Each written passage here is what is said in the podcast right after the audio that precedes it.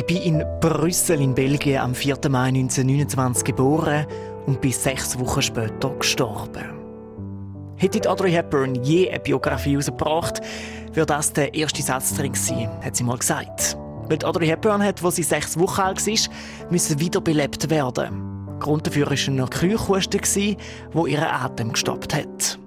Zum Glück hat sie dort mal wiederbelebt werden, weil bis heute zählt sie zu den grössten weiblichen Filmstars.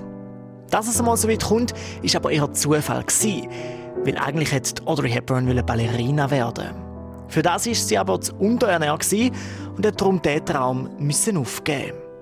Mit ihrer Art und ihrer Figur hat sie aber als Model und Schauspielerin in Musicals etwas Geld verdienen.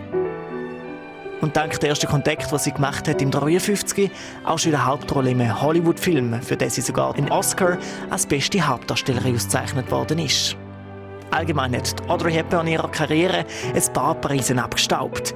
Sie zählt auch zu den wenigen, die alle grossen Awards gewonnen hat. Ein Emmy, Grammy, Oscar und Tony Award. Audrey Hepburn ist unter anderem bekannt für den Film Frühstück bei Tiffany's, Ein Herz und eine Krone, Sabrina, Charade oder My Fair Lady.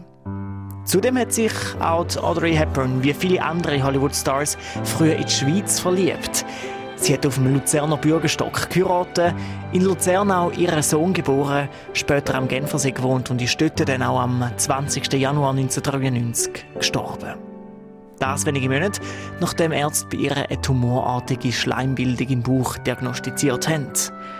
Der Audrey Hepburn, ihr Grab auf dem örtlichen Friedhof von Dologena im Kanton Watt, ist sehr schlicht und einfach, aber bis heute ein Ort, an dem viele Touristen ihr Filmidol besuchen.